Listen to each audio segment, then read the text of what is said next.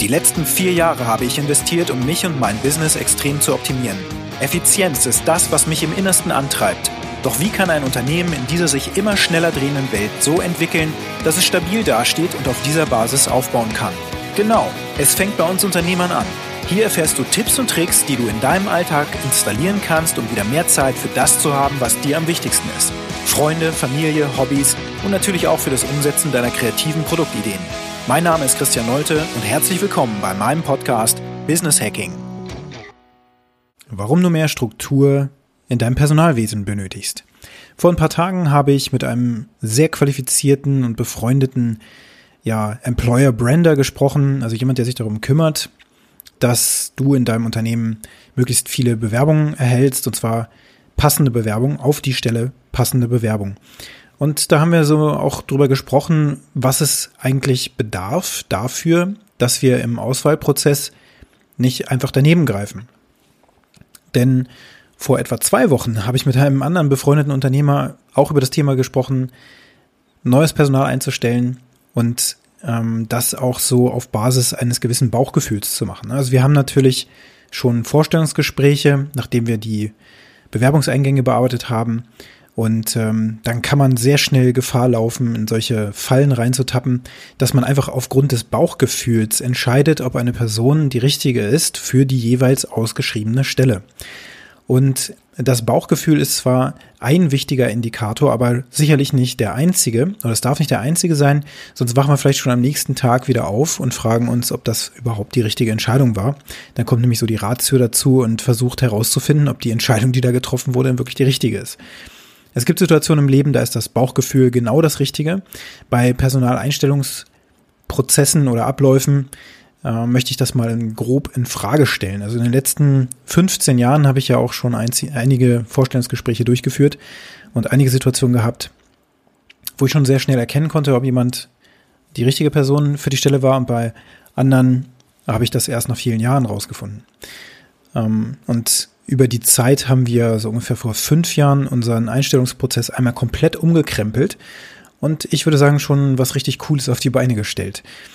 Und ähm, ja, Anlass der ganzen Geschichte ist im Grunde, um jetzt diese Fäden zusammenzubringen, dass ich natürlich daneben gegriffen habe über Personalentscheidungen ähm, und auf der anderen Seite aber eben auch herausgefunden habe, was es da zu beachten gilt. Und was wir aufgebaut haben, ist eben ein ganz klarer, einen ganz klaren Vorstellungsgespräch, Prozess oder ein Prozess für ein Einstellungsgespräch. Zunächst mal fängt die Kette ja da an, wo ich mir überlege, was für Mitarbeiter möchte ich eigentlich in meinem Unternehmen haben. Und das hängt natürlich ganz klar davon ab, ähm, ja, welche Hard Skills und welche Soft Skills wir brauchen. Die Hard Skills, das ist meistens ganz klar.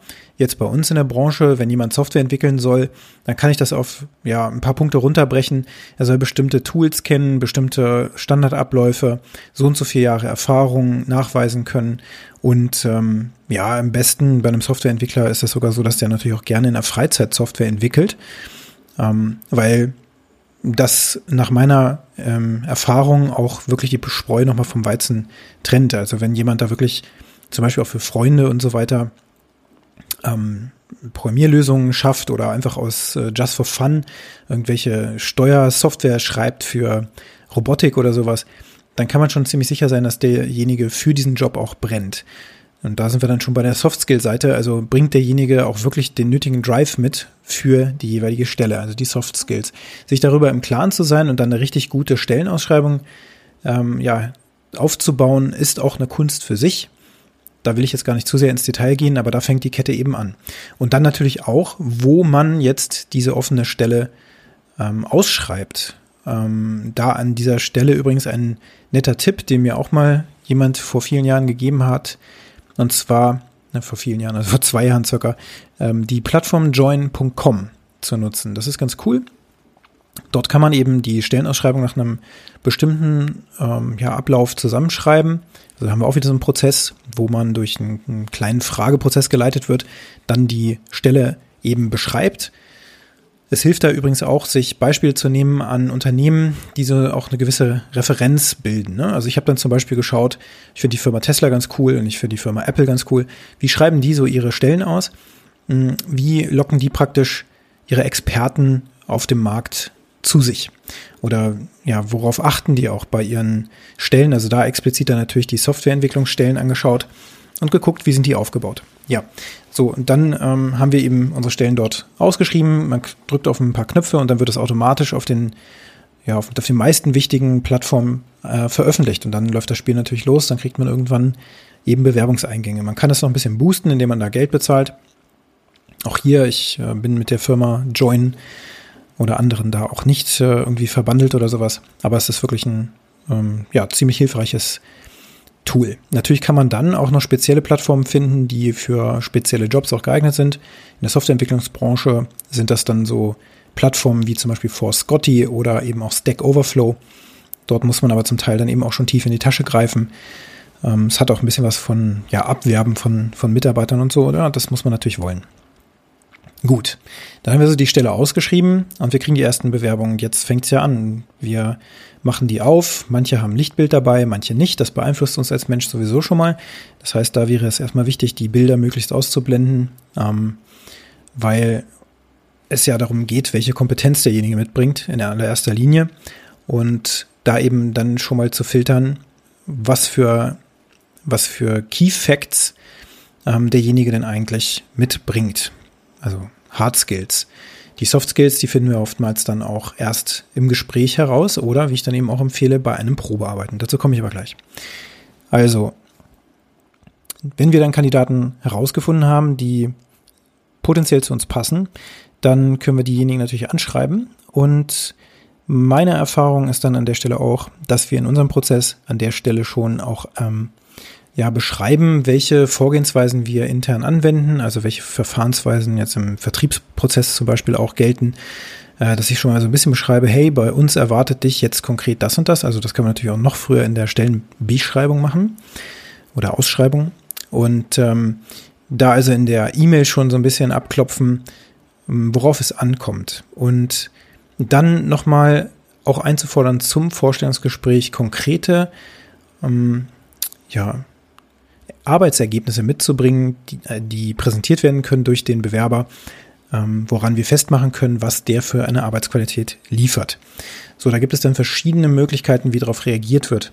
Also in der Softwarewelt ist es natürlich cool, wenn jemand lauffähige Programme mitbringen kann, die wir uns dann anschauen können. In anderen Bereichen ist das dann vielleicht auch möglich, äh, bestimmte Referenzen oder wie Präsentationen oder ja bestimmte Arbeitsergebnisse eben einfach zu präsentieren, die auch zu anonymisieren natürlich. Ähm, und dies dann eben auch zu zeigen. Es muss ja auch nicht was aus dem vorherigen Job sein. Es kann ja auch etwas sein, was ähm, in einem Hobbyprojekt entstanden ist oder ähnliches. Also etwas, woran wir erkennen können, wie derjenige denkt, arbeitet und ähm, auch ja, was für qualitative Ergebnisse dabei rausgepurzelt sind. In der Softwareentwicklung gucken wir uns dann natürlich auch sowas an wie den Quellcode, so dass man einfach sieht, wie derjenige arbeitet, ob der ähm, sauber arbeitet, wie er dokumentiert, wie er strukturiert und so weiter, kann man sehr, sehr viel schon daran erkennen, an diesen äh, Arbeitsergebnissen. Äh, in vielen Ausbildungsberufen werden ja auch dann entsprechend Abschlussarbeiten erstellt. Auch solche Dinge kann man sich dann natürlich zeigen lassen und vor allen Dingen dann auch im Vorstellungsgespräch präsentieren lassen.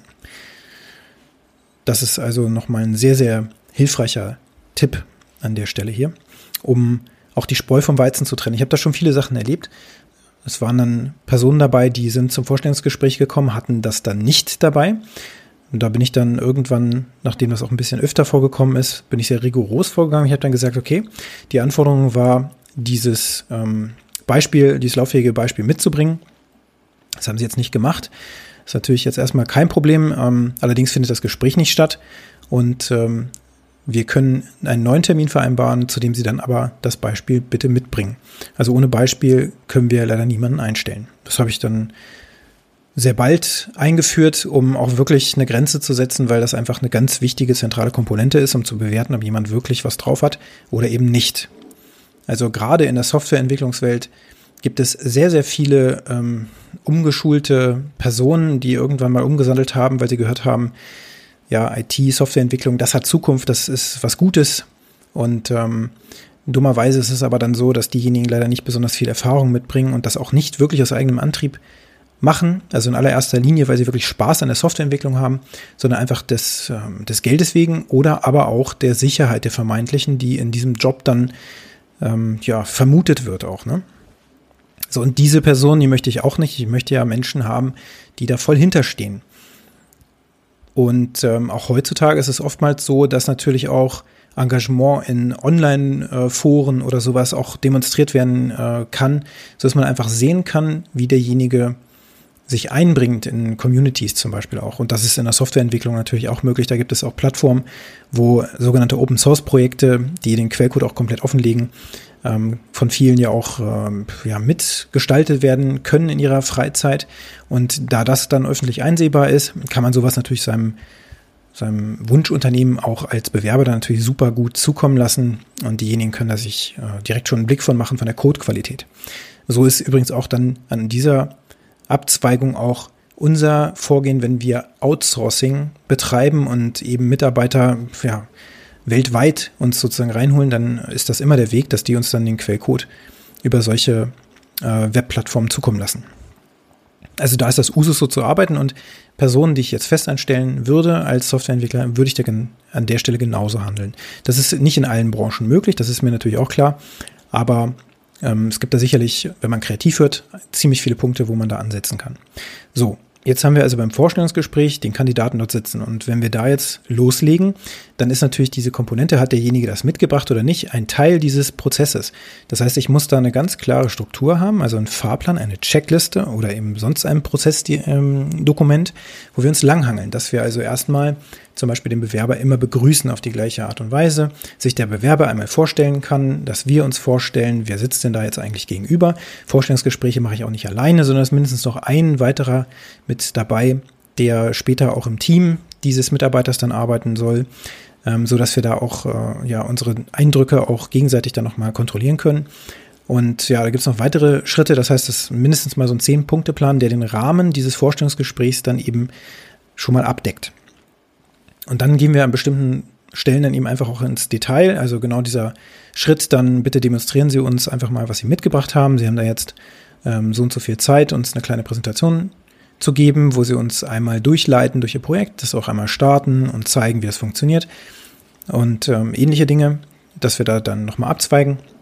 Ähm, dann gibt es diverse Fragestellen, wo wir, wo wir einfach auch nochmal gucken, wie sind die Hard Skills desjenigen, ähm, passen die, sind die Konkurrenz zu dem, was er in den Unterlagen uns vermittelt hat, dass wir die nochmal abprüfen, nochmal gegenprüfen. Wie schätzen wir das ein auf einer Skala von 0 bis 10? Also wie zufrieden sind wir mit dem, was wir dann ähm, hören? Die Soft Skills, die uns wichtig sind für die jeweilige Stelle, also wenn es eine Führungsperson ist, wie gut ist sein Durchsetzungsvermögen, ähm, seine Kommunikationsstärke etc. etc. Also so ein bisschen kann man auch mit so einem Schulnotensystem arbeiten oder so, dass man dann da im Grunde sein Bauchgefühl nochmal in eine faktische Skala einordnet. Und da haben wir dann mindestens mal so einen 20 äh, Punkte-Katalog mit den Dingen, die wir eben für die Stelle brauchen. Und die prüfen wir durch und dann können wir an jeder einzelnen Stelle auch nochmal Anmerkungen machen, was uns so aufgefallen ist. Am Ende dieses Gesprächs können wir das dann entsprechend gegenlegen. Also jeder, der jetzt den Kandidaten ähm, evaluiert, bringt dann eben seine Ergebnisse zusammen. Wir schauen einmal drauf und können dann so Mittelwerte bilden und können das dann entsprechend sehen. Nochmal, was wir dann auch machen, wir haben eine, ähm, so ein Excel-Dokument, wo wir bestimmte Kernkompetenzen, fachliche Kernkompetenzen aufgelistet haben, die sich so im Grunde nach, nach fachlicher Eigenschaft aufsplitten und, äh, und zwar nach der Komplexität also der Komplexität der Erfahrung. Das heißt, eine Excel-Tabelle, die in den Spalten die entsprechende Kompetenz drin hat. Und dann haben wir in den, in den Zeilen, Entschuldigung, in den Zeilen haben wir die Kompetenz und in den Spalten haben wir die, die Erfahrungsausprägung. Und derjenige, der sich jetzt da selbst einschätzt, der geht eben durch die Zeilen durch und guckt eben, wo ordne ich mich ein? Also bin ich da sozusagen Novize, bin ich da so im Mittelfeld oder bin ich eben ein Experte? Und wir haben das eben jetzt für die Softwarebranche sehr detailliert aufgelistet. Das würde auch zu sehr ins Detail führen. Das kann man sich so vorstellen wie ähm, eine bestimmte Programmiersprache, die zum Beispiel abgefragt wird und dann eben auch die Konzepte, die man in der Programmiersprache ähm, ja schon kennengelernt hat. Da gibt es dann verschiedene Stufen und im Grunde, wenn man sich jetzt so äh, mal mit dem Thema beschäftigt hat, dann hat man sowas gehört wie künstliche Intelligenz oder so. Das wäre schon mal so ein extremer Experten. Äh, Faktor, während ich habe schon mal so ein, so ein kleines Hello World Programm, wo einfach mal auf dem Bildschirm kurz ein Text ausgegeben wird. Das wäre sozusagen der Anfänger. Und dazwischen haben wir eine Skala aufgemacht, das wird gewichtet und das ergibt uns dann am Ende ähm, für die einzelnen Eigenschaften auch eine Balance Scorecard, anhand derer wir dann sehen können, okay, da sind die Kernschwerpunkte und ähm, so und so ist die Erfahrung und das wiederum können wir dann auch mit unseren eigenen Mitarbeitern vergleichen, weil die haben wir auch einmal durch diese Selbsteinschätzung durchgeschickt. So habe ich also vom bestehenden Team so eine Art hm, Skala und das kann ich eben mit dem Bewerberkandidaten jetzt eben gegenprüfen. So, und ähm, dann an letzter Stelle ist es natürlich auch nochmal wichtig zu gucken, was für Referenzen bringt derjenige denn mit, also was für Zertifikate, was für Fortbildung, was für Noten hat er vielleicht auch in Arbeitszeugnissen und so.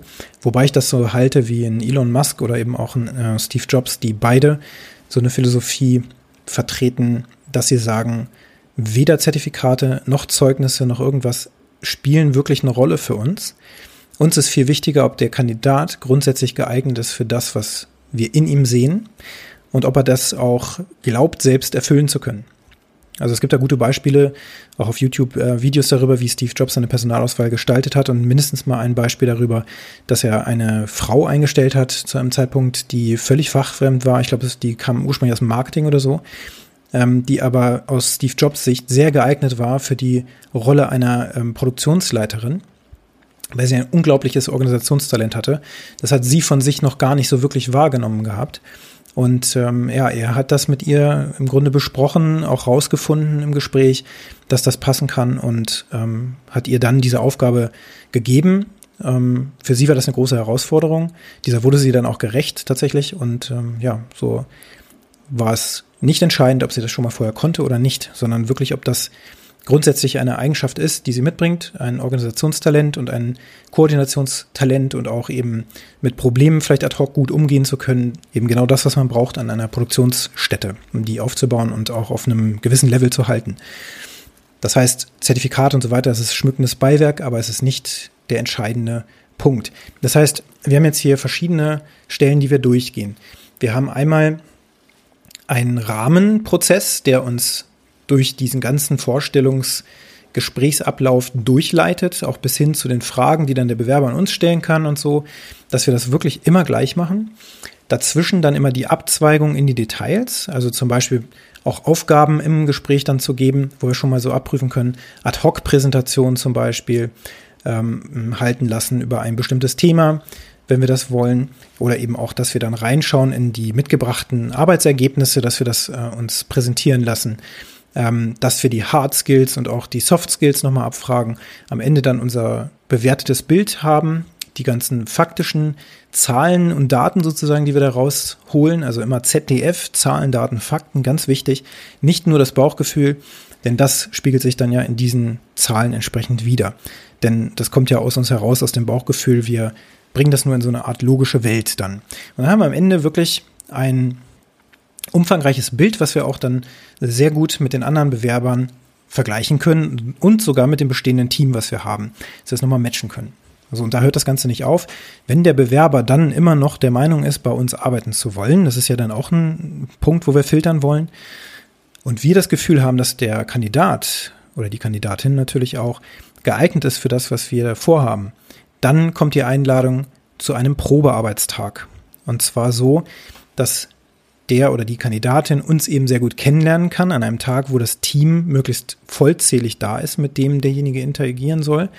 Ähm, und auch an diesem Probearbeitstag haben wir einen definierten Ablauf, was da alles passieren wird. Also mindestens mal vier Blöcke, wo auch mit unterschiedlichen Personen zusammengearbeitet werden muss. Im Vertrieb haben wir das jetzt zum Beispiel äh, zuletzt gemacht das dann wirklich einmal so durch die, durch die Schwerpunkte durchgelaufen wird. Da kann man sich dann sowas überlegen wie, ähm, wir schicken den Kandidaten einfach jetzt mal durch ähm, anderthalb Stunden äh, Kaltakquise mit Arbeit mit unserem äh, Kundenmanagementsystem. Die nächste Aufgabe ist dann einfach mal ähm, eine Präsentation zu halten oder so eine kleine, ähm, so, ja, wie so ein kleines Webinar als, als kalte Übung, ne? also in so einem Rollenspiel beispielsweise. Das hat dann so ein bisschen Assessment Center Charakter. Das dauert dann nicht ganz einen vollen Arbeitstag, weil das natürlich für alle Beteiligten ziemlich anstrengend ist. Also für die Bewerber ist es natürlich am anstrengendsten. Ähm, aber es gibt dann eben auch noch mal einen Slot, wo wir zusammen Mittagessen und wo wir dann auch uns ein bisschen besser schon kennenlernen können. Das funktioniert natürlich nicht ganz so gut wie, sagen wir mal, drei Monate Probezeit oder so, aber es bietet nochmal wirklich so einen richtig fokussierten Blick auf die Bewerber und auch der Bewerber, der sich dann dieses, diesem Prozess stellt und diesen Probearbeitstag stellt. Ähm, auch das ist nochmal ein Filter, das macht ja auch nicht jeder. Aber derjenige kann dann eben auch wirklich nochmal gucken, okay, so tickt diese Firma. Das heißt, auch er und sie ähm, hat die Chance, wirklich nochmal das Bild zu justieren und zu gucken, ist diese Firma, bei der ich mich da gerade beworben habe, denn wirklich so, wie sie sich da auch gegeben hat. Denn auch das ist ja was, was auf der anderen Seite auch eine Rolle spielt. Also das ist sowohl für uns als Firma gut, als auch für die Kandidaten, die sich bei uns bewerben. So, ähm, das war jetzt im Grunde im Detail so der Ablauf unserer Prozesse. An dieser Stelle nachgelagert sollte sich der oder die Kandidatin, das verwende ich hier immer anonym, äh, synonym, ähm, dafür entscheiden, bei uns eben zu arbeiten. Dann kommt eben der Onboarding-Prozess, so dass wir diesen Mitarbeiter dann möglichst schnell in die Tätigkeit hineinbringen können, aber eben auch strukturiert mit einem klaren Ablauf. Da muss ja auch immer das Gleiche getan werden. Ähm, die Lohnbuchhaltung muss informiert werden, äh, der Arbeitsplatz muss zur Verfügung stehen. Dann muss es eine Art äh, Mentor geben, der zur Seite gestellt wird und so weiter. Ja, also auch dafür haben wir nochmal einen strukturierten Prozess. So, warum haben wir das? Das habe ich jetzt hier noch nicht gesagt, aber ähm, es ist ja so, dass dadurch, dass wir sonst durch ein Bauchgefühl ähm, arbeiten können oder eben auch so bestimmte ja, psychologische Fallstricke sich auftun. Ich habe da mal im Studium gelernt, einer dieser möglichen Fallstricke nennt sich zum Beispiel den, äh, den Halo. Äh, Faktor sozusagen, wo dann bestimmte Dinge überstrahlen und ähm, wir gar nicht mehr realistisch einschätzen können, was wir da für einen für einen Menschen uns gegenüber sitzen haben. Ähm, das alles verhindert natürlich dann wirklich eine ähm, faktenorientierte Auswertung dessen, was wir da wirklich brauchen noch bevor wir eben diesen Fakt geschaffen haben, dass wir einen Arbeitsvertrag ähm, unterzeichnet haben und dann eben ähm, ja im Zweifel eben in der Probezeit dann ähm, auch sehr oft wieder Leute ausgetauscht werden müssen. Das wollen wir genau nicht. Wir wollen eben wirklich die richtigen und passenden Personen finden. Und das eben ist wieder die Frage ähm, oder das entscheidende Kriterium an der Stelle ist, wie gut der Auswahlprozess gestaltet ist. Und das soll dir jetzt erstmal als Inspiration dienen deine Personalentscheidungsprozesse, zumindest hier an dieser Stelle, wo es um Einstellung geht, einmal zu hinterfragen und nochmal drauf zu schauen, was du da vielleicht strukturieren kannst. Herzlichen Dank, dass du dir diesen Podcast angehört hast und wenn er dir gefallen hat, dann teile ihn gerne. Bewerte mich mit fünf Sternen auf Apple Podcasts oder Spotify oder den anderen Podcast-Plattformen. Und wenn du gerne Kontakt mit mir aufnehmen möchtest, dann kannst du das natürlich sehr gerne tun. Ich freue mich darüber. Geh einfach auf alphaprocess.io oder eben auf Twitter oder LinkedIn. Dort findest du mich natürlich selbstverständlich auch. Und jetzt wünsche ich dir einen produktiven und angenehmen Tag.